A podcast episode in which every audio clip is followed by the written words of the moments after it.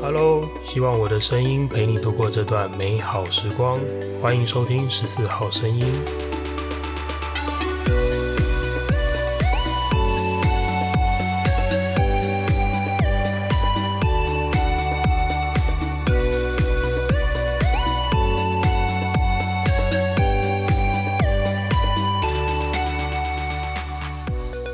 嘿又是我。时光飞逝啊！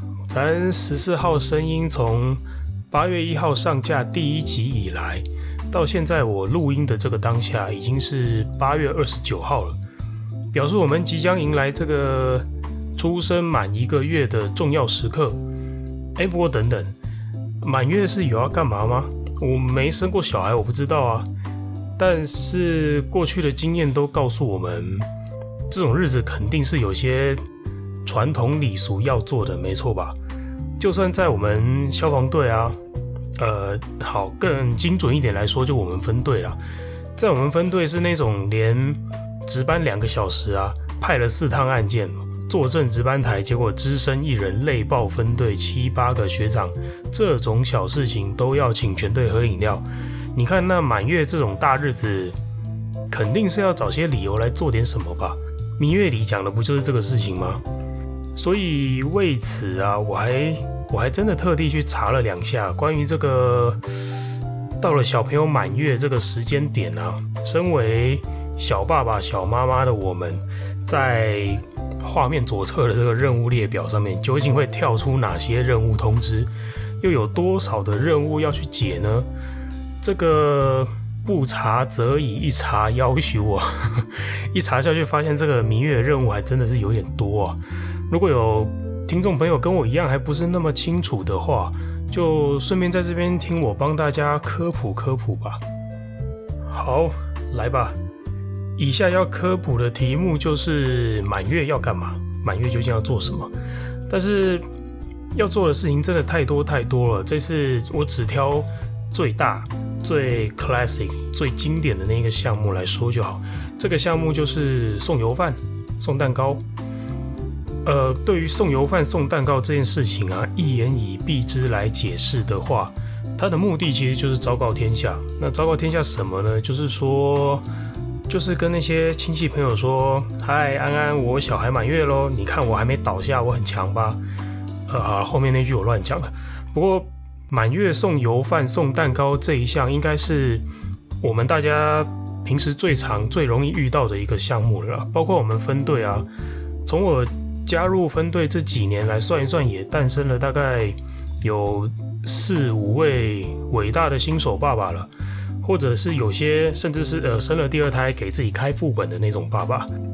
几个月前，分队还有一位新爸爸迎来的是所谓的双张之喜啊，就是生了一对男的双胞胎。那据这位学长所说啊，他每天回家。照顾到这个腰差点坏掉啊，甚至还跟我借了我重训用的腰带回去，就是为了抱小孩。呃，怎么扯到这里？嗯，好，油饭蛋糕，OK，这个应该是我们出社会以后最常遇到的一项礼俗了。那就算不是我们自己生了要送礼，也应该是时不时会收到身边同事朋友请的那些油饭或蛋糕吧。就是要告知亲友说，哎，我小朋友出生一个月喽，一切安好哦。所以以后啊，收到油饭或蛋糕的时候啊，记得跟对方寒暄几句，关心和祝福。而且我觉得吧，这时候多关心一下新手爸妈的身心状态啊。呃，好啦，身心状态讲好像有点严重，反正就是，呃，假设今天你收到油饭，你可以跟对方轻松聊聊说。哎呦，带小孩很崩溃哦，甜蜜的负担哦，每天半夜二四六起来泡奶啊，带小孩是不是比高救队跑深夜救护还要硬啊 之类的吧？我想干话舒压也是一些我们当下能即刻提供的回馈或帮助喽。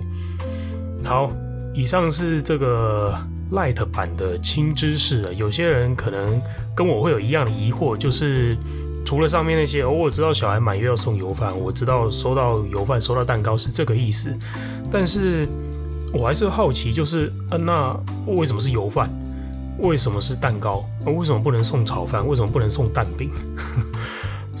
然后油饭啊，还要再配上红蛋配鸡腿，那有什么特别的意涵吗？那结果我查了一查，哎，还真的有意涵呢。显然我们做事不是那么没道理，就是傻六北部嘛。做这些事情都是有意义的哦。通常生男生会送油饭，生女生会送蛋糕。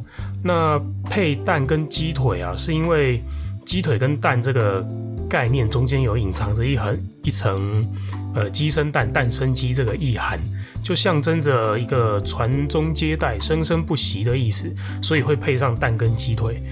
那鸡生蛋，蛋生鸡，这个为什么这个蛋呢、要是红色或者桃红色的呢？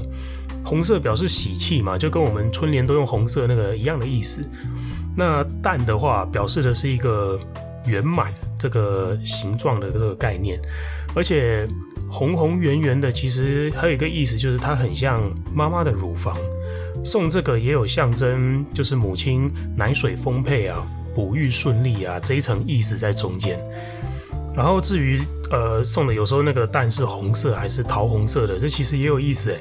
红色代表是自己家里做的，然后桃红色的代表是说是外婆那边的家里做的，所以有这样子的一层分别啊。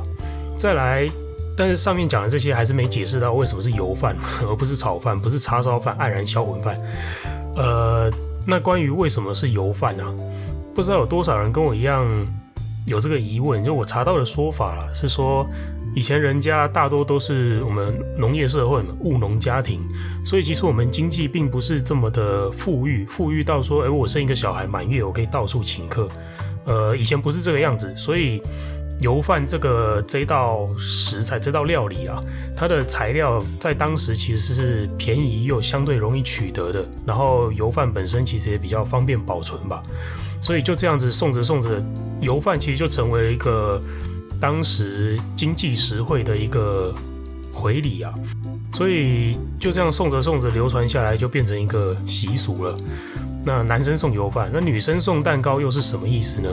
其实这个更简单，就是希望女孩子跟蛋糕一样甜美可口哦。啊，可口是我自己加的，古人应该没有那么变态。好，我觉得这个话题今天我们先暂时聊到这边就好，因为这个资料我一查下去啊。发现要一一科普这些传统礼俗跟典故哦，这是什么回礼要怎么送啊？呃，剃胎毛是什么意思啊？那现在甚至还有分中式和西式的礼盒，他们取向各是什么？这些东西，我觉得我要讲的话，我们足足会有三集的节目在讲这些。这坑真的认真太深了，深到。千万不要小看中华文化，所以这坑就先我就先挖到这边，我弃坑不挖了，不然差点坑死我自己。其实我开这个话题完全不是想要聊这个，我纯粹只是想铺一个梗而已，你知道吗？我铺一铺，结果就演变成这样。有一句话不是这样讲的吗？就是我认真起来，连我自己都怕。我现在好像完全懂了。那我原本想铺这个梗去 Q 什么主题呢？这个答案就是。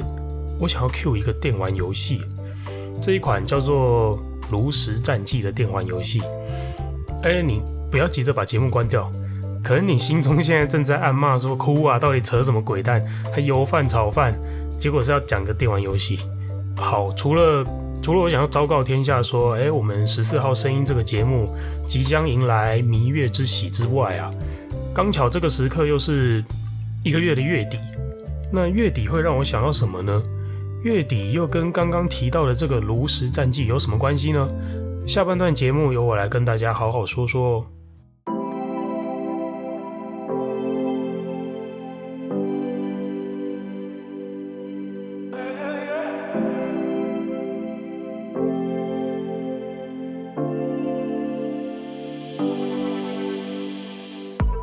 OK，事情是这样子的，其实前天我在。IG 线动上面开了一个问答，就开放大家敲碗说各自想听的主题是什么。想不到才短短半天，我已经收到超过二十个主题的提案，而且这还不包括一些没有透过限动回复给我的那些敲碗哦。说真的，还真的有点超出我的预期耶。原本我以为可能呃七八条回应，然后我可以从中间选个一条来当做一集的主题，那就很好了。想不到 最后这一问下去是直接大爆量，有一种鬼月特辑都没比这恐怖的感觉。那在这边呢，除了感谢大家热情的支持跟互动之外啊，我发现这次敲碗的主题当中啊，有其中一个碗敲的是炉石战记这个主题，诶，甚至这位听众朋友还直接帮我把标题都想好了，你知道吗？真的是有点厉害。他敲碗的这个主题标题就是炉石战记，炉石人生。好，假后面这个炉石是假如的如，真实的实。好，那有在关注我 IG 的朋友应该会留意到，基本上我每个月一定都会发布一篇关于炉石战记的贴文，而且这则贴文内容都是在告诉大家，我在这个赛季又登上传说阶级了。每个月都有哦，因为真的就是那种俗称的月经文啊，因为炉石战记的赛季是一个月一季，所以每个月都会。这就是每个月一个赛季啊，以月来计这样子。而且我在每个月都上传说阶级这件事情，已经持续了大概两年有了吧。在这边先跟大家说明一下，就是炉石战记这个游戏到底是个啥东西。大家有玩过游戏王吧？没玩过你应该也看过，没看过你应该也听过了。简单来说，炉石战记就是一款跟游戏王蛮类似的卡牌游戏。就两个玩家各自带着各自的牌组，那里面有一些呃生物啊、法术啊、陷阱啊之类的这些卡牌，就这样在一个规则底下进行对战。这个对战赢了会得到什么呢？答案就是你什么都不会得到。你不断的一直赢下去，你唯一会得到的就是一个排名了，一个名次。而且这个名次每月都会归零，到了下个月的一号的午夜零点零分开始，所有玩家都一样，你上个月打的这些名次啊，从头再打过。好，这是这个游戏的排名方式啊，在这个游戏当中比较属于顶尖玩家的那一个族群呢，只要这个月你的胜率和胜场数啊表现得够好，你就会被列入一个阶级，叫做传说。Legend 的那个传说，在这个阶级，你可以把它理解成，呃，上流社会或者 PR 值九九这样子的一个族群了。就我个人的经验呢，每个月能登上传说阶级的这个玩家，大概在美洲地区、欧洲地区跟亚洲地区这三个区别，呃，分别至少会有可能每个月会有一万到一万五千名。这样子的玩家可以登上传说阶级，呃，意思就是说，你今天如果上了传说阶级，你大概是我上面念到的这三个地区排名前一万，甚至排名前一万五的玩家，可以这么理解吧？我不知道这样听下来，你心里的感觉是不是觉得就是我靠，这个好厉害，还是说啊，那个傻？呃，没关系，我个人呢，对于登上传说阶级这件事情，我觉得它不太容易。虽然在过去两年间呢、啊，这二十四个月以来，我每个月结算成绩都是传说阶级，但是我还是觉得这不是一件简单容易的事。毕竟，你知道卡牌游戏这种这这种特性啊，除了你需要技术跟观念之外啊，卡牌游戏中间加入了一个特别折磨人的要素，那就是随机性、运气。借由这个关键的随机性这个要素啊，我想跟大家分享两个重点，这是我透过这个游戏得到的珍贵体悟，也是我今天录制这一集的主题。第一个体悟就是这个游戏可以锻炼心智。对，没错，我认为过去这几年间呢，我的心智强度有一部分是真的是透过这个游戏去锻炼得到的。怎么说呢？上面提到，因为这个游戏有随机性嘛，那意思就是说，今天这场对战呢、可能你的表现已经做到完美，但是最后没有赢；也可能你认为自己根本就乱打一通，失误一大堆，结果反而赢了。这就是随机性这个要素，它既可爱又可怕的地方。它会让你的付出和努力啊，跟结果回报得不到一个正相关的连结。简单来说，就是你做的多不一定得到的多啊，你做的少也不一定得到的少。这件事情有多可怕呢？假如这个这个 match 这个游戏是你获胜了，那还没什么好讨论的，赢了就是爽嘛。但是假如你输了呢？如果你表现得比对手更细腻、更缜密，但是却输了呢？或者更极端一点啊，你的对手根本就乱玩乱打，却还是吊打你、大赢你一轮呢？这就是我觉得最最最挑战我心态的一个地方了。今天投入这个游戏啊，我我是想赢的那个族群了。当然也不排除有一些纯粹佛放的佛系玩家，那但他不是我们要讨论的族群，在这边就先不提。那既然我是想赢的那个族群，既然我想赢，我们就会努力去争取这个赢的结果嘛。可能我们会透过一些，我们会透过练习，透过看职业选手的比赛，看论坛讨论分析去做功课，或者是钻研规则，呃，跟同好交流战术等等的，去做一切我们认为可以为胜率加分的行动嘛。但结果我们越钻研越多，反而越输越惨的时候啊，你会不会想砸键盘、摔滑鼠？你会不会觉得就要靠好啊，那不要努力啦，反正只要局势有一点点劣势，我就认输嘛。只要开场抽牌运气不好，我就直接投降啊。反正今天有人能靠运气赛赢我，那我也能够靠运气赛赢别人，这没什么好努力的。我认为最后这个心态啊，有可能会形成一种。蛮可怕的潜意识在你自己的心灵深处，尤其是当你真的在放手乱打，然后 你明明在放手乱打，然后你还可以狠狠把对手修理一轮，这个状况的话，就又会更强化了你认为努力不怎么重要，反正运气能够左右一切的这种信念。而且因为怀抱着这样子的信念，其实相对于努力啊，这样子的信念其实你是轻松简单的，毕竟你。你就不用做什么努力嘛。那渐渐的，你会开始尝试用这样子的态度去面对游戏以外的事情，也就是面对你的人生，面对你人生当中遇到的困难。那最后，你觉得你的人生会变得怎么样啊？当我意识到自己的心态开始走偏啊，往这个路线发展的时候，我就觉得，哇塞，这有点严重诶。可是偏偏当你付出努力，又得不到回报这种事情啊，还是一直持续的在上演，那怎么办？我自己认为啊，要区别一个人的心智是强还是弱的时候，这种时候就真的是一个关键。毕竟这能够直接的看出你面对逆境的态度是怎么样嘛，你会做出的对应是什么嘛？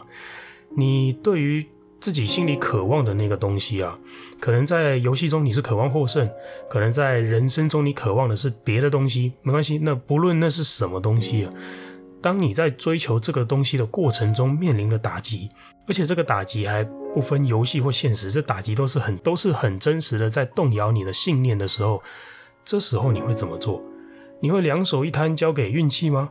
还是说你会坚持着这个继续失败的可能，然后从中间找突破口？我曾经在这个游戏中啊，玩到自己心态崩掉，那是什么样的一个状况？就是上述所说的那种状态，就啊随便啊，懒得判断，懒得思考了啦，就是木然的一直按下游戏开始键的这个按钮，然后就为了靠狗屎运获胜而继续一局又一局。那反正输了刚好而已啊，赢了我也没特别收获。要是一个人长期处在这样子的状态消耗着，你会不会觉得那后果不堪设想？其实，我觉得啊，就是刚刚我说的那个游戏的状态，这其实正是人生的缩影，不是吗？大家都在说着好像一个定律一样的至理名言，就是努力不一定会成功，但是不努力一定不会成功。对啊，大家都会说，大家都知道这句话，但是我们真的打从心底认同并且去实践它吗？当我们人生遭遇到打击的时候，不管这个打击是来自……家庭、感情、事业，还是来自人际关系。当我们受到重创的时候啊，这句话在我们心中的分量还剩下多少？好，这部分是我想要分享给大家的第一个体悟啊。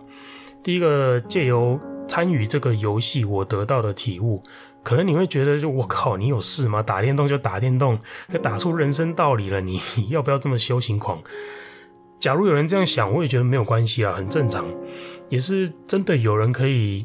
玩游戏的时候放松到输了一屁股没差无感，然后他同时在现实生活中是一个生命斗士也 OK 嘛？这其实说真的不冲突啦。简单来说就是自己爽就好啊。哦，刚好就是那个会拿休闲娱乐来折磨自己的那种路线嘛，那也没毛病啊，我就是这样嘛。好，那第二个想要跟大家分享的体悟啊，我觉得这个体悟是第一个体悟的延伸呢，或者说是第一个体悟的应用，是《炉石战记》这个游戏的一位职业选手他所说的名言。